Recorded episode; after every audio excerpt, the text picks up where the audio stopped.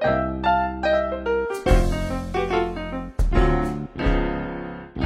天是礼拜天，呃，那么昨天呢，我们的春娜作业是什么呢？作业是影视评论。那么今天我们在这边就要开始听听我们小伙伴们的关于影视评论的这样的一个作品的呈现。啊，那我们还是首先来听菜菜的。啊，这部电影真好看，大家是指定的题目啊。我今天去电影院看一部电影，这部电影其实我今天已经是第三次在电影院看了，而且我今天跑得很远。啊，哎，我怎么碰到这个了？这个，来试试看。远，从北京城的南边跑到北京城的北边，光是地铁上我就坐了一个多小时。哎呀，我发朋友圈，因为我看完这个电影特激动，我就发朋友圈，然后我朋友都疯了，都说这电影有这么好看吗？你都已经看几遍了，你怎么还去电影院看呀？而且还跑那么远。我说对呀，我就是疯了，它值得，值得我跨越半个北京城，值得我花一百多块钱一张的电影票，就值得我去电影院三刷。我甚至毫不夸张的说，我已经准备好了再找一家就是屏幕同样这么棒的电影院去四刷了。这部电影你是不是很好奇它是什么？就真的这么好看吗？真的值得，它就是从春节开始一直都蛮火的一部电影，叫《流浪地球二》。说了半天，那我是谁呢？我就是特别喜欢看科幻电影，为了一部中国的科幻电影，不惜跑了大半个北京城，就为了找一块特别好的屏幕，能够完美的观赏这部电影。那已经三刷，甚至准备四刷、五刷的《流浪地球二》的野生自来水，猜猜？说实话，这电影我虽然已经看了三遍了，但是我依然非常非常的激动。首先，今天看的这块屏幕真特好，就感觉吧，就算是真的刘德华他站在我面前，我都不可能有在今天的屏幕上看到的那么清晰的一个刘德华，就是这种感觉，真的是那个屏幕太好了，就能把这个电影的观赏感受能提升了，嗯，很多个百分点。要讲《流浪地球二》嘛，那肯定要从《流浪地球一》开始讲，对吧？《流浪地球一》就是当然就叫《流浪地球》嘛，是一九年的大年初一上映的。说实话，这部电影就《流浪地球》上映的时候，我对中国的科幻电影根本是不抱任何希望的。但是我依旧在第一时间就去电影院看了。为什么呢？因为我有情怀呀。我从小就特喜欢看科幻小说，那时候上中学的时候，就是班里面同学们都订那个杂志叫《科幻世界》嘛，然后那会儿就接触到了大刘的这些作品，包括《三体》，包括《流浪地球》，包括很多就是这些现在很有名的嗯作品，但是当时还是一个很小众、很小众的东西，科幻小说嘛。然后《流浪地球》这个小说它本身不是很长，就是几万字的一个中篇小说。那么《流浪地球一》呢，它拍出来的时候，说实话真的是不抱任何希望的，因为我们也之前也不是没有中国自己拍的科幻电影，但是拍成了什么样子，哎，就真的挺一言难尽的吧。所以走进电影院的时候，纯粹是抱着支持大刘的这种心态进去的。但是这个电影看完之后，真的是说是老泪纵横也不为过吧，当时就很激动，就是说我们中国人怎么就能拍出这么棒的科幻电影了呢？这真的是我们中国人自己拍的吗？就客观的讲啊，就《流浪地球一》这个电影，它当然是远远称不上完美，但是当时就那个画面，就那个特效来讲，真的是已经超出预期太多太多了。就粉丝们都把这部电影昵称是“小破球”，真的，就郭帆导演自己也说了，哎，“小破球”这名字好好养活，就是这种感觉，就是自己家的孩子，哇，怎么突然就有了一个像样的孩子了？嗯，它的剧情呢，前面说了，《流浪地球》这部小说它本身就不是一个长篇的小说，就几万字的一个中篇小说。那么，《流浪地球一》这个电影，它选取的就是用了。嗯菜的作业啊，不错，前面呢很符合结构，嗯，从一开始他说了这个一个有吸引力的开头还算不错，然后呢转到自己的人设，人设那一块，嗯，人设那块还行吧，就是还可以更好一点啊，就是人设寒暄这块，然后转到电影的背景这块讲的不错，正在讲这一块。这个节目二十二分钟，二十三分钟。呃，是二零四四年，其实对于我们现在来说，也是在不久的将来吧。那么，嗯，这个时候也是已经发现了地球危机了嘛，然后人们就开始，呃，选择怎么样解决这场危机。那么最一开始解决的办法就是成立了联合政府，那么通过了中国。提出的移山行动，当时叫移山行动，嗯，移山计划还不叫流浪地球计划，就是说在地球上建一万台发动机，然后在月球上建三台行星，呃，嗯，月球上建三台。这个地方稍微剪一下啊，遇到这种情况的时候，要要要按暂停啊，要重录，就这从往往前推一点重录，对吧？不用全部重录啊。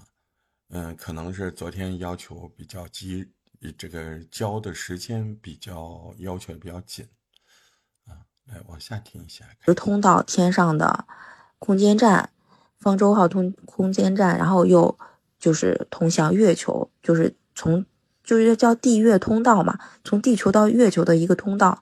哇，太炫酷了！就是那个画面拍的。我当时看到那儿的时候，其实我已经掉眼泪了。为啥呢？不是感动的，是激动的。因为我不是前面也讲了，从小就喜欢看科幻小说嘛。小的时候看那本杂志叫《科幻世界》，太激动了，太绚烂了，渲怎么绚烂的？你看，每次都是我们就是喜欢说一个东西之前，喜欢说感受，你先把那个绚烂描绘出来呀，这一块啊，对不对？嗯，再往下听一下。看看他有没有描绘。然后《科幻世界》呢，它当时这个杂志随着每一期的杂志，它会有一张海报，就是一种概念性的，嗯，把这个这期杂志里面的某一个故事的某一个场景，就是画的那种概念图。然后我当时看太空电梯这个情节的时候，它真的每一帧这个电影画面都跟当年看过的《科幻世界》里面的海报就重叠了。所以我当时看到那儿的时候，我已经激动的，就是 就差不多是泪流满面的那种状态了。真太炫酷了，那个特效做的，这个没办法用语言来描述。真的，我建议没有看过的朋友自己去电影院里看，真的保证值回票价，不亏。为什么？为什么不没办法用语言来描述？你现你现在这个问题就是啊，这个太好看了，这个就很像那个那个。那个怎么样呢？对不对？嗯，这个很像当年杂志上的那个海报。那个海报是怎么样的？没有说，然后最后跟我说没办法说，这不是废话吗？呃，你可以说没办法说，但你还是要说。说完之后，你说你看我没有办法说，你是一点都没说，你知道吗？你说气不气人？嗯，嗯，比较明显的故事线，一条就是吴京饰演的这个刘培强。他是一个宇航员，嗯，在《流浪地球一》里面也有这个角色，最后这个角色在《流浪地球一》里面还牺牲了，然后儿子不原谅他，然后自己在空间站上待了十七年，最后牺牲掉了。那么在一里面就详述的详细的讲述了为什么他儿子不原谅他，就是从他跟嗯他的妻子相识、相知、相爱，他长什么样子，对不对？你看是吧？一封。我们是一逢到人物，我们就愿意介绍他是谁，啊，他怎么样，他长什么样呢？对不对？啊，你看几个老毛病啊，易犯的错误都犯。他为了让他的女儿，就是怎么说，把他的思维能够延续下去，所以他一直在研究就是数字生命这个事儿。然后这个，我告诉你啊，样子先行啊，场景先行。这个先有样子后有人物，对吧？先有场景啊，后有时间，这个就跟先有故事后讲道理是一样的啊。你你不要把它后置，你提到那个人物，你首先就该描述他是什么样子，再说他是什么人，好不好呢？OK，我们看一下观点的部分。发过去的时候，那个那些外国人都惊呆了，怎么能想到地球遭遇这种大的危机了？不是人类自己逃命，而是说我们把地球一起带走？怎么想到的呢？其实就是这样的。你看，从圣经里面就有诺亚方舟，对吧？这种地球出现大的灾难的时候，就是一部分的人离开地球，那就是保留着啊火种啊也好啊，或者说怎么也好。他们不会想到说，我把地球带走，这可能是中国人根深蒂固的这种家的概念吧。我们也不在乎说我们花多少时间，我们有多么的困难，那我们的家园我们就要保护它，我们就要带着它一起走。所以这个这个电影怎么说呢？本身原著就特别的棒。这个原著小说就是从立意上啊，从从这个剧情的设置上，都是特别特别棒的一部小说。那么导演在改编的时候，不管是剧情啊，然后特效啊，那真的是，尤其是到了第二部啊，简直就是无可挑剔吧。就是我目前的观观感来说，嗯，所以呢。真的是特别开心，特别激动哈！我们中国人能拍出这么这么棒的科幻电影，哎呀，好开心！我们以后，嗯，像我这种科幻迷是吧？这种爱看这种科幻电影啊，爱看这种非现实主义题材电影的这种影迷，那我们也不用以后都巴巴的等着好莱坞的那些所谓的大片了，是吧？我们现在中国人自己能拍出来了呀！我们有自己的这种。中国科幻影视未来的什么呀？憧憬、共情的是吧？可以，不错啊，基本上符合。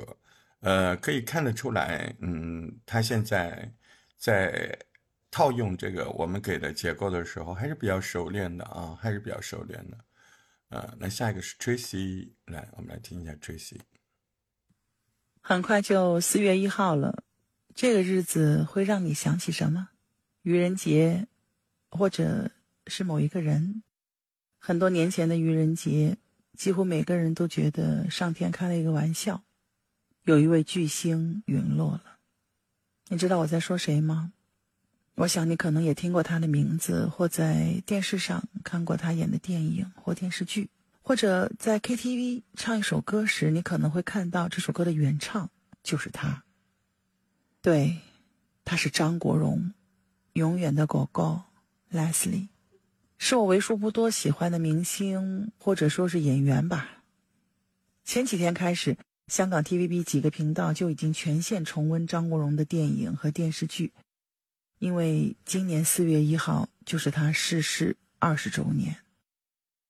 星期五晚上有一个特辑节目，叫做《永远宠爱张国荣》，最近每天凌晨零点零五分正在播放。张国荣主演的电视剧《浓本多情》，这几天我的家人很奇怪，我怎么突然变成了电视迷？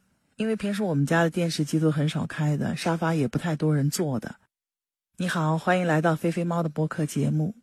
也许现在我的心情并不是那么的好，因为我刚刚看完今天的周末剧场，就是张国荣早期的电影《阿飞正传》。《阿飞正传》是一九九零年拍摄，一九九一年上映的一部香港剧情片，是由著名的导演王家卫先生执导的。在这部电影里面，有很多位香港影坛的巨星演出，包括张国荣、刘德华、张曼玉、张学友、梁朝伟、刘嘉玲。电影是在香港和菲律宾拍摄的。这部电影得到了那一年的电影金像奖以及二十八届金马奖的一共十一项大奖，包括最佳影片、最佳导演等重要奖项。当然，也包括张国荣，他凭这一部电影获得的，在他短短的四十六年的人生中唯一的一个香港电影金像奖最佳男主角。电影的背景是一九六零年代的香港。张国荣饰演的是一个被收养的上海移民，但他从来没有见过他的母亲。电影里面出现的母亲只是他的养母。他的形象是非常的俊秀，却有着一丝邪气，性格很放荡不羁，在现在人看来就是一个渣男、玩咖。他玩世不恭、吊儿郎当的，难以琢磨。在这个地方，嗯，看似好像在描述，但是 Tracy 要注意，你在这个地方有两个问题。第一个问题呢，就是，嗯，你用的，呃，你用的词语都过于文本了，对吧？过于文本的在用书面语言在描述他这个角色，嗯，你你应该用直白的口语来说他到底是什么样子，再去用那些词语限定他啊。那我记得的《阿飞正传》的那个样子，对，他是斜斜的，然后他是什么样的脸呢？什么样的发型呢？对不对？哎，我其实觉得那个角色还是蛮好说的，因为非常的典型啊，所以在这块也是所有小伙伴们容易犯的错误，就是看似好像在描述一个人，但是你你没有用画笔，你还是在解读它，你没有直接描述，然后解读的语言呢也是比较书面，嗯，用一些成语啊什么的，你还记住了吗？啊，嗯，这个时候大家大家都应该明白，我们怎么评判我们有没有描述？对啊，嗯，那些词出现了吗？对不对？啊，颜色、大小，对吧？那是场景描述的标准，质感。那人像的标准呢？就是眼睛、鼻子、嘴巴呀，对不对？什么样的？你如果这些东西没有描述，嗯，那就其实你没有描述，你还是在解读，对吧？我们继续来听啊，我觉得这是这个语感特别好，特别好。我不知道他中间停没停，反正这一期节目给我感觉，他可能是真的很喜欢 Leslie 吧。呃，张国荣，张国荣英文名字叫 Leslie，嗯，这这个东西其实是是杭州人都特别喜欢他，为什么？他在去世，他在他去世之前呢，没多久呃时间不久，他那时候已经很郁闷了。他曾经悄悄的来过杭州，然后在一艘渔船上面，呃，就是那种西湖的船上，呃，就是躺了一天，嗯，包了一条小船。是多少号来着？我记不得了。我以前跟小渣渣说过这个事儿。嗯，呃，我觉得说回 Tracy 的作业，我觉得他语感很好，哎，语言特别干净，但是稍微有点书面啊，这个要注意一下。嗯，稍微有点书面。琢磨，但是他又不是那么的绝情和冷漠，那种无辜的眼神，又透露出一丝绝望，总是能让女人们为他死心塌地。电影里面的两位女主角就如同，呃，一朵白玫瑰，一朵红玫瑰。体育会售票员张曼玉就是一个举止得体、矜持含蓄的传统女子，向往婚姻和家庭。而舞女刘嘉玲敢爱敢恨，虽然是俗艳骄纵一点，在这块我就感觉，给我的直接的感觉好像。你是不是直接引用了某些影评文章里面的语句？可以引用，但是你没有转化啊，对不对？你看刚才形容张张曼玉角色和刘嘉玲角色的词语，明明就是文章，对不对？没有转化，所以呢，嗯，怎么说呢？我们我们也都是小行家了，对不对？要听门道的。哎，你你你刚才那几句一冒出来，我就知道你没转化，是不是？没有良家妇女那种教养和内涵。虽然明知没有结果的爱情，仍然飞蛾扑火。第一幕的搭讪让人印象很深刻，张国荣那一份自若和自信，映衬着他对着镜子独舞时的那种从容。以及藏在他心中的那份迷惑和自我欺骗，你看，现在越来越明显啊！就是现在这些描述都是文章型的，都没有转化。你可以用素材，我们也鼓励大家用素材，但是素材的用的时候，你一定要分析它哪些是文本，像这种非常书面的语言，嗯，甚至有点像散文的这种语言，这一定是毒草啊，一定是毒草毒药。嗯，这个时候你特别要小心，啊，一定要把它转过来，嗯，一定要把它转过来，嗯，那我再听一下后面吧，看看是是在比较年轻的时候出演的这部电影。嗯，真的，个个都可以说是风华绝代。电影里面的张国荣一直认为自己就是那只没有脚的鸟，他梦醒了，他再也找不到自己的亲生妈妈了，他的心已经死掉了。张曼玉的梦碎了，她得不到张国荣这个男人的心，因为张国荣只是记住他自己想记住的东西。他跟张曼玉说：“我们就记住这一分钟。”而刘德华呢，暗恋张曼玉。虽然张曼玉跟刘张国荣已经决裂了，但他知道自己也不一定能得到这个女人的心。他不想再做警察了，他要去跑船。还有梁朝伟饰演的赌徒，虽然只出现了两分钟，他们都是一个理想主义者，那种生存的意志是虚无缥缈的。而所有的虚幻的景象，其实都是在投射当时的现实。我看过一篇影评，说到《阿飞正传》，影射的是当时香港的时代背景也好，或者带给观众的一些情感都好。无论如何，任何人都抵抗不了理想主义和浪漫主义。当时是接近一九九七年，投射到当时的香港人那种对未来的不确定、未来的路看不清楚、不知道怎么样往前走。在这个情节之外，投射的是香港人当时的价值观和人生观。我记得我在网上看过这样的评述，说王家卫的电影故事性总是支离破碎的，虽然是支离破碎的情节，往往能够组成一个完整的镜头语言。它的运镜、色温、构图、气氛都是精雕细琢的。很多演员都说过，拍王家卫的电影是没有剧本的，因为他随时在改。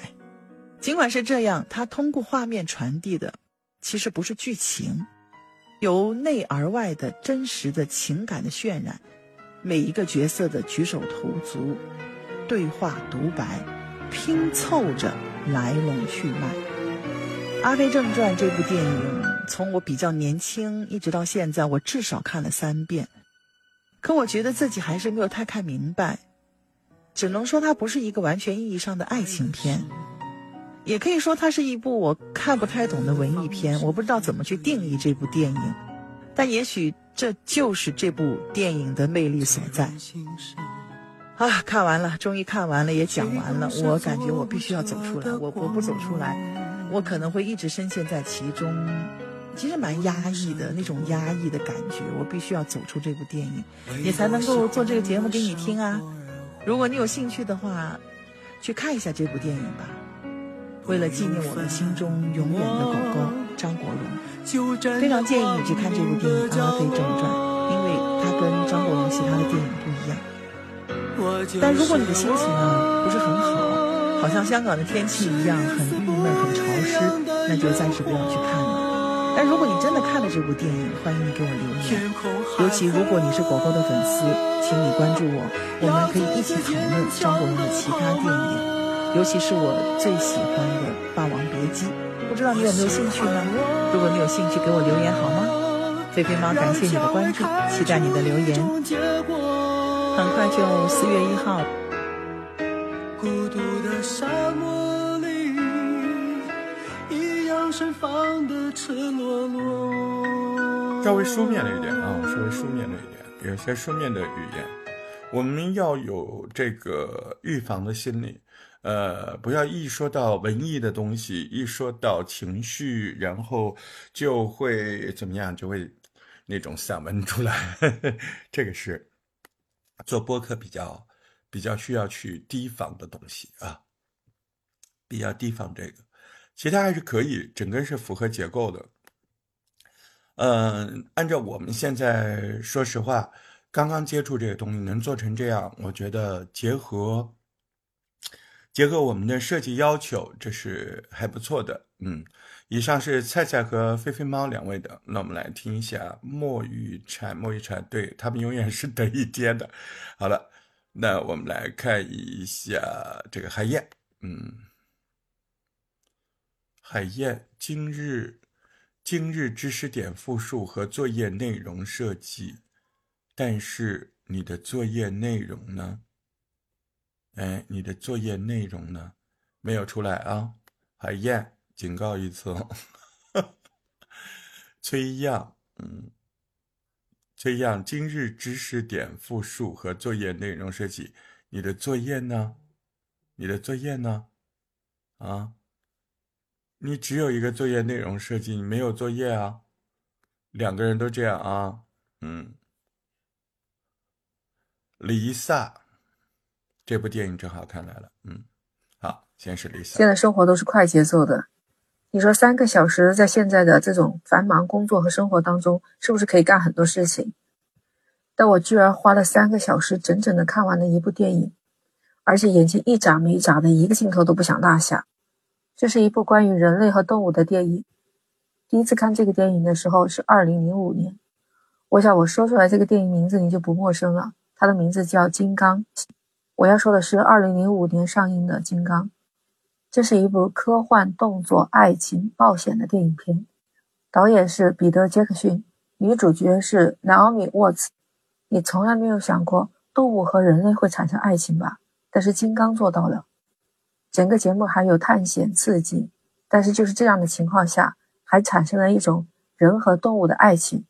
整个节目就是感人肺腑，看到后面的时候还有点小小的悲情，你知道吧？金刚是有一系列电影的，但是二零零五版的这个金刚，到现在它的评分还相当的高。我看到豆瓣评分上是八分的高分。为什么这样一部影片这么吸引人呢？是因为它奇幻，是因为它感人。那我们今天就来聊聊二零零五年金刚的这部电影。你好，我是 Lisa。我是一个喜欢交朋友的又感情丰富的播客主播，我这个人泪点也特别低，有时候追剧吧，看到上感情的那些画面的时候，我他现在在做人设寒暄还是不错啊，但是他前面这个开头我觉得没什么吸引力，你们觉得呢？啊，结构是符合的，但是我觉得吸引力他是知道去做的，但是这个吸引力做的好像不是很好。嗯，不直击人心啊。那我们听他含蓄的部分，我觉得寒暄部分不错，在说自己的性格啊。我就特别容易流泪。有一次看完一个电影，整个一包纸巾就给我用光了。那当然，我看到金刚看到最后的时候，确实把我感动坏了。你不要笑我太入迷了，真的让你看到这部片子的时候，你也会跟我一样的感情。先说一下这部电影的时代背景，讲的是一九三三年的美国。当时美国是大萧条，女主角安她这部电影的时代背景是，先讲一下这部电影的时代背景，你就直接说嘛，这部电影是发生在什么什么？这种框架预设型的语言，就是会让我们的语言色彩变得变得像上课，对不对？啊，不像聊天，是不是变得很会议感、嗯，研究感啊？先说一下这部电影的时代背景是，你就说这故事。呃，是什么时候的？直接说就好了啊。为什么我把这块要重点说呢？你们很多人有这个习惯，这个就是叫套壳子说话，对不对？直接干好吗，Lisa？直接干这个东西，你别看小啊，这个毛病，它它以后会涉及到你各种提纲。Lisa 记住了啊，它它涉及到你各种提纲。你一上来啊，那我们来说说这个这个人长什么样子吧，你就直接说他长什么样子不好吗？是不是？那我们来说说这个这个什么，呃，这这这个故事的背景嘛，你直接说这个故事发生在什么时候就好了，对吧？为什么我们套话多，电话多？这个就是电啊，护电的电，这样你记得记得久一点吧，就是电话多，套话多啊，不能有这么多电话套话。来，我们继续听 Lisa 的，还不错，得到了一个饰演角色的机会。跟着剧组就到了一个荒无人烟的岛上去拍摄。当时看到这个荒无人烟的岛，其实我心里都挺害怕的。一个那么精致漂亮的美女在那个地方下，她不怕野兽把她给叼走了吗？其实当时我心里就悬了。当然，她到了那个地方以后，真的不出人所料，那个地方是一个荒岛呀，怎么能没野兽呢？她遇到了当地的土著，把她抓起来，要把她当成祭品，也遇到了恐龙。在那种原始森林里面，恐龙可是多么庞大的东西啊！最精彩的就是他和恐龙相遇的这一段时间。影片应该是采取了特效动画来操作的，但是让我们看的就特别的真实。包括他在森林里面跑步，光着脚丫子，穿着那么点衣服，看着恐龙拼命的往前跑，还有包括他滑下山坡，还有他被挂在树上，那恐龙一直是对他穷追不舍的。最后有一只恐龙是放弃了，结果没想到又遇到一只更大的恐龙，就那一下，他差点掉下悬崖。他的一声惊叫声就引来了大猩猩，这个大猩猩就是金刚。金刚和这些恐龙拼死搏斗，把他救下来了。其实这里面的内容是相当精彩的。也正是因为他们两个人的生死之交，也让安对这只大猩猩产生了好感。慢慢的，故事得到了升华。金刚是喜欢上了我们的女主角安。再后来，金刚被带到了城市里面生活，没想到被贪婪的导演想拿他来拍电影。你不得不佩服导演的想象力，真的是非常的丰富。可是你知道，金刚真的就是对女主非常的好，对她不离不弃的那种。当女主有危险的时候，他会去救她。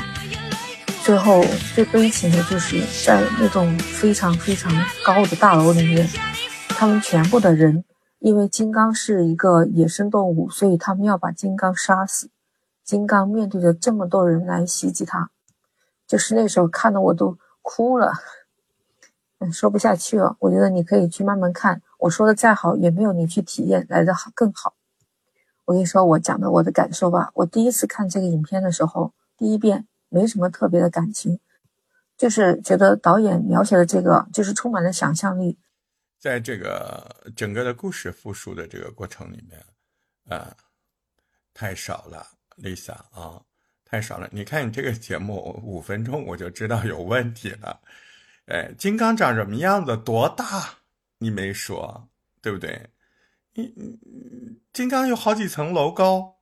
现在听你这个节目的人知道吗？对不对？多大？你没说，是不是？嗯，然后整个四大没有，action 也没有，所以你缺失的是什么？情节的这部分，情节的这个部分，整个四大是失败的，知道了吧？嗯，自己去把四大这块重新录一下，剪辑进来啊。OK，啊，按照四大结构把这个剪辑过来，然后多元观点我也没听着，对不对？多三个多元观点在哪儿呢？你现在已经开始说自己的情节了。三个多元观点呢？请问啊？所以我们今天在这边我们要找的那个结构，你还记得吗？我们这个作业它是要严格按照哪个结构来的？你还记不记得？对不对？这是个问题，还记不记得呢？对吧？这个结构。你你有体现吗？这是个问题哈，你有体现吗？你是怎么打开话题的？我感觉到了啊，你自己人设寒暄，我也感觉到了。这个情节内容和多元观点在哪儿啊？这是里面最重要的部分啊。这两个最大块的部分你都没有啊。你后面开始个人观点和宫廷升华了，你的多元看法还没有你打开话题说的多。这就是问题，学结构不就学这个吗？失控了，啊！所以你这你这个作业怎么就五分钟？我觉得，A，有问题啊！那不就是在这儿了？哈，自己知道了啊，嗯。